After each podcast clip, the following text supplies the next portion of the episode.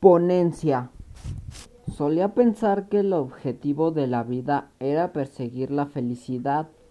Todo el mundo decía que el camino hacia la felicidad era el éxito. Así que busqué ese trabajo ideal, ese novio perfecto, ese hermoso apartamento. Pero en vez de sentirme satisfecha, me sentía ansiosa y desorientada. Y yo no estaba sola.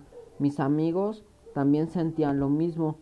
Al final decidí ir a la universidad para estudiar psicología positiva, para aprender lo que verdaderamente hace feliz a la gente, pero descubrí algo que cambió mi vida.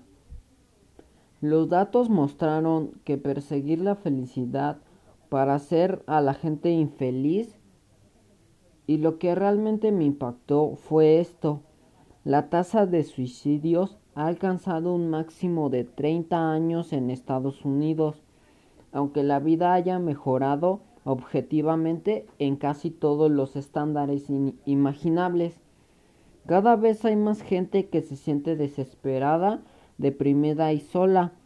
Hay un vacío que corroe a la gente y uno no tiene que estar deprimido clínicamente para sentirlo. Tardo o temprano todos nos preguntamos, ¿esto es todo lo que hay? Y según la inspiración, lo que predice esta desesperación es una falta de algo más, una falta de felicidad, sin una falta de algo más, una falta de sentido y significado de la vida. Pero eso me planteó algunas preguntas. ¿Hay algo más en la vida que ser feliz?